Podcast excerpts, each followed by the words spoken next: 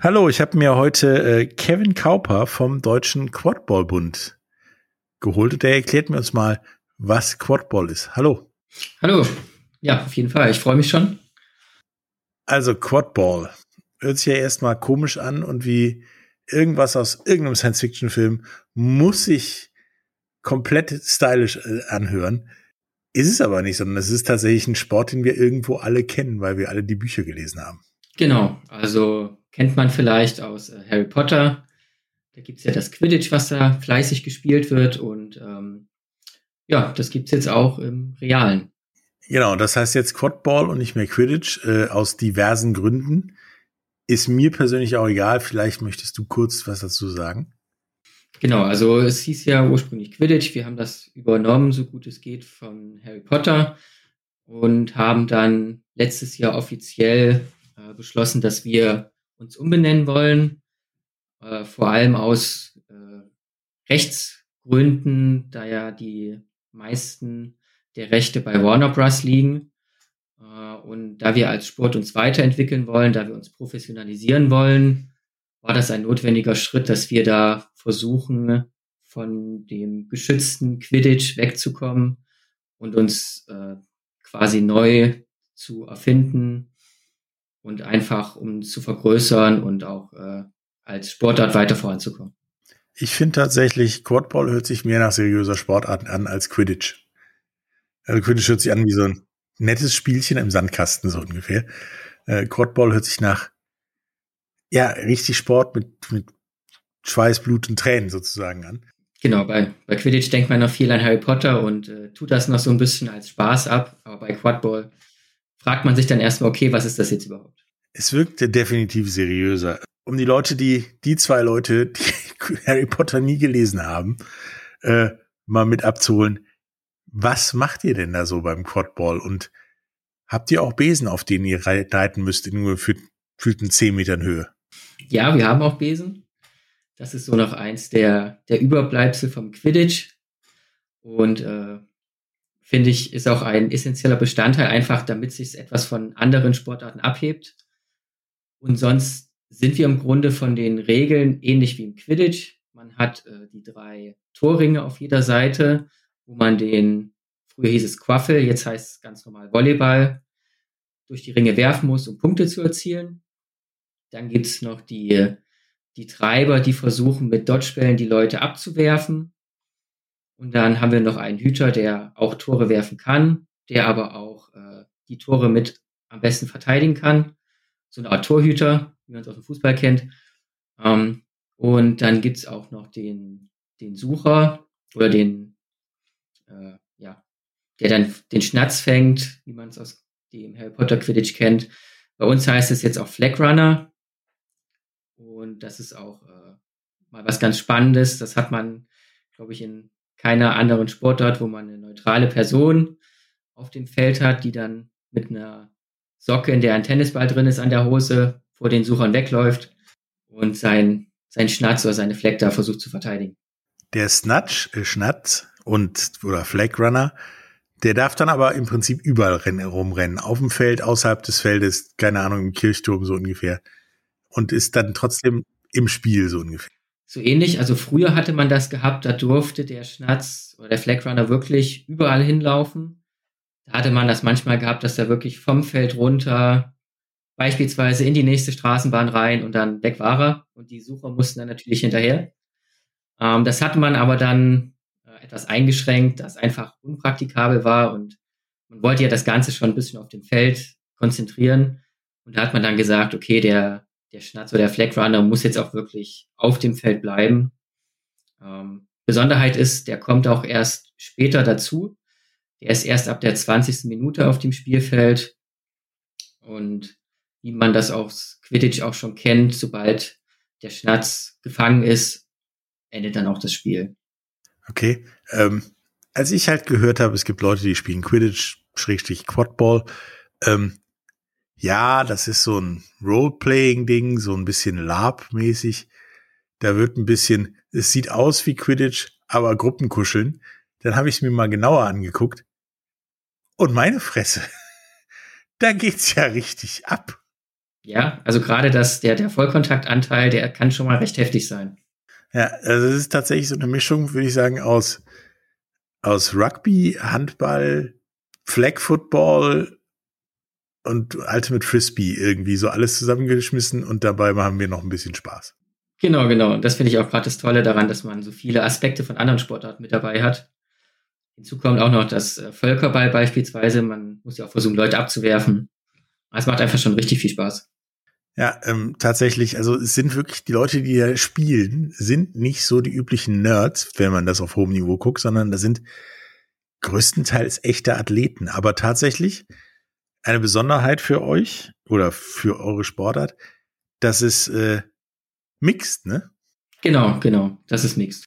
Also es gibt nicht dieses, äh, hier ist eine Frauenmannschaft, da ist eine Männermannschaft und jetzt viel Spaß beide, sondern das ist dann eine Mannschaft und äh, das wird dann auch relativ gut gemischt, ne? Genau, das stimmt. Ähm, es gibt jetzt, also es gibt auch eine Gender Rule, die eingehalten werden muss von den Teams, dass sich das halt nicht äh, quasi jetzt nur auf ein Gender verteilt, sondern dass auch die Teams ausgeglichen sind. Und da gibt es jetzt beispielsweise die, die Max 3 Gender Rule haben wir derzeit, dass nur drei SpielerInnen von einem Geschlecht gleichzeitig auf dem Spielfeld stehen dürfen. Also kann man dann theoretisch auch taktieren, so von wegen Frauen sind eventuell wendiger oder schneller oder sowas. Machen wir ein paar Frauen mehr als Männer auf, aufs Feld und äh, kann dann auch so spielen, oder? Das kann man schon machen. Ähm, nur die meisten Teams haben dann halt die Probleme, dass sie dann immer gucken müssen mit den Auswechslungen, da es ja doch auch ausdauertechnisch sehr anspruchsvoll ist, ähm, dass man dann auch richtig wechselt. Weil es kann durchaus passieren, genau, die, man kann ja während des Spiels jederzeit auswechseln. Und da muss man dann auch die General Rule berücksichtigen. Denn gerade beispielsweise beim Schnatzfang oder so wird dann auch von den Schiedsrichtern nachgezählt, ob die General Rule eingehalten wurde. Wenn da beispielsweise ein Fehler passiert ist, kann es auch sein, dass der Schnatzfang aberkannt wird. Also neben dem üblichen äh, Zählen, ob genug Leute auf dem Platz sind oder zu viel oder zu wenig, müsst ihr auch noch zählen, ob die Gender Rule eingehalten wird. Ähm, so, sonst passiert was? Gibt es dann zwei Minuten oder äh, rote Karte oder was? Ja, wie gesagt, beim Schnatzfang beispielsweise wird äh, dann der Catch aberkannt und dann geht's quasi normal weiter. Und dann können natürlich auch Karten verteilt werden. Also wir haben wie im Fußball beispielsweise gelbe-rote Karte. Ähm, gelbe Karte wäre jetzt eine Zeitstrafe, wo man raus muss, zwei Minuten. Ähm, rote Karte ist wie beim Fußball, ist man raus. Und dann haben wir aber noch eine blaue Karte, die jetzt für kleinere Verstöße dann vergeben wird, wo man dann halt auch raus muss und äh, eine gewisse Zeit dann draußen stehen muss und warten muss, bis man wieder rein darf.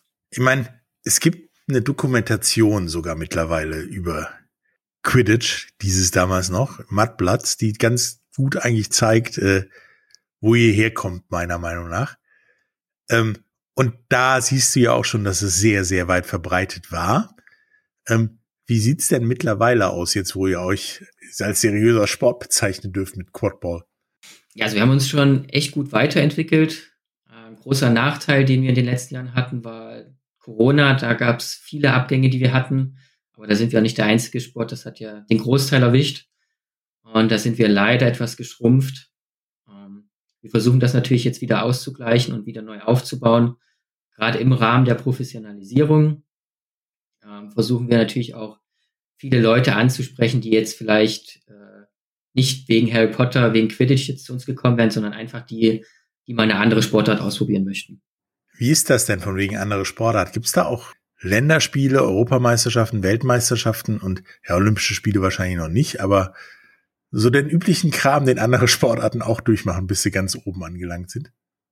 Ja, das gibt's bei uns auch. Also für Olympia reicht es bei uns leider noch nicht. Mal gucken, ob das vielleicht irgendwann mal kommt. Ähm, aber sonst haben wir beispielsweise in Deutschland äh, auch quasi eine Liga auf einer Ebene. Also es gibt jetzt nicht wie im Fußball erste, zweite Liga, sondern unsere Ligen, die wir in Deutschland haben, sind nach Region aufgeteilt, dass dann die einzelnen Teams beispielsweise nicht so weit fahren müssen für die Spieltage. Aber es ist jetzt quasi alles auf einem Level. Ähm, die Teams können sich entweder über die Liga oder über Turniere für die europäische Ebene qualifizieren, wo es dann auch äh, Turniere gibt wie der äh, European Quadball Pokal beispielsweise, der dann auch jährlich stattfindet, wo sich die besten Teams äh, Europas treffen und dann quasi um den Titel spielen. Und es gibt natürlich auch Weltmeisterschaften, wo dann die Teams der Länder gegeneinander antreten. Und dann spielt man da normal Nationalmannschaften aus dem, aus dem Land. Ähm, wie, ich sag mal, wie schwierig ist es denn als deutscher Quadball-Spieler, ja, international zu spielen, also in die Nationalmannschaft zu kommen, oder ist das noch so, ja, jeder, der da ist, darf mitspielen? Also ein bisschen komplizierter ist es schon, ähm, dass ja doch die ein oder andere höhere Nachfrage gibt, gerade was die Nationalmannschaften angeht. Ähm, man kann relativ einfach an Trainingslagern teilnehmen. Wir haben ja auch äh, ein Entwicklungsteam, das ist äh, die zweite Mannschaft, kann man so sagen. Ähm, da kann man sich einfach für ein Trainingslager anmelden, kann da hinfahren, kann da mit den anderen mittrainieren und die Coaches, die dann da sind, die sind auch sehr erfahren und die können dann auch in das Entwicklungsteam mit aufnehmen, die auch auf internationaler Ebene spielen. Und wenn man äh, gut genug ist, wenn man die Motivation hat und den Willen hat, äh, international zu spielen, kommt man schon recht gut in die Nationalmannschaft rein. Ich meine, Mudblood ist ja nicht nur ein Begriff aus Harry Potter, denn wenn man die Dokumentation gesagt, äh, gesehen hat, es gibt aber so mal Blut und es gibt viel Mud, halt viel Schlamm im Spiel. Ähm, von wann bis wann spielt ihr denn? Also im Moment bei Minusgraden und eher gefrorenem Boden als Mud, als Matsche, wird es wohl schwierig. Wie, wann spielt ihr denn? Ähm, also die Liga fängt normalerweise jetzt im Januar oder auch im Dezember schon an und geht meistens äh, bis so Anfang der Sommermonate. Also wir decken schon zum großen Teil die Wintermonate gut ab. Ähm, da wir ja auch ganzjährig Training meistens auch draußen haben, sind wir das gewohnt, ähm, dass meistens in der Halle jetzt nicht so viel Sinn macht zu spielen, weil es auch schwierig ist, in der Halle umzusetzen. Gerade mit den Vollkörperkontaktanteilen und so weiter. Das geht eigentlich fast nur draußen zu spielen. Und ähm, wenn sich die Ligen dann ihre Spieltage ausgesucht haben, beziehungsweise die Plätze reserviert haben und so weiter, ist das meistens in dem Zeitraum Januar bis Juni, Juli. Also doch Mattblatt so ungefähr, weil ich glaube, es tut weh. Also es ist ja an sich schon ein sehr vollkontaktiger Sport. Ähm, sind da Leute überrascht in beide Richtungen, von wegen, ist mir zu hart oder ey, richtig geil, wenn, wenn, wenn die ankommen oder geht das? Ist das so wie beim Handball? Ja, da bin ich drauf vorbereitet, was da los ist. Also es kommt ganz drauf an, aber ich denke mal, dass die meisten Leute doch relativ überrascht sind, weil die es halt aus Harry Potter kennen und da fließt ja jetzt nicht so viel Blut beispielsweise, wenn man das in den Filmen sieht. Ähm, die sind dann schon oftmals sehr überrascht, wie, wie hart doch manchmal der Körperkontakt sein kann. Vor allem, da wir jetzt nicht wie im Football beispielsweise eine Schutzausrüstung tragen. Und das ist auch erstmal so eine, eine kleine Hürde, die für viele dann äh, besteht, dass sie dann einfach erstmal mit dem Körperkontakt klarkommen müssen. Ja, ich habe es gesehen, äh, ihr tragt halt tatsächlich maximal eine Beißschiene, also einen Mundschutz als Genau, die ist auch Pflicht bei uns, ja. Als Helm oder Ersatz für Schutzausrüstung und das war's. Und dann knallt's halt wie beim Handball, ähnlich oder wie beim Rugby. Und äh, ihr habt auch noch einen Besen und dürft mit Bällen werfen. Das ist halt.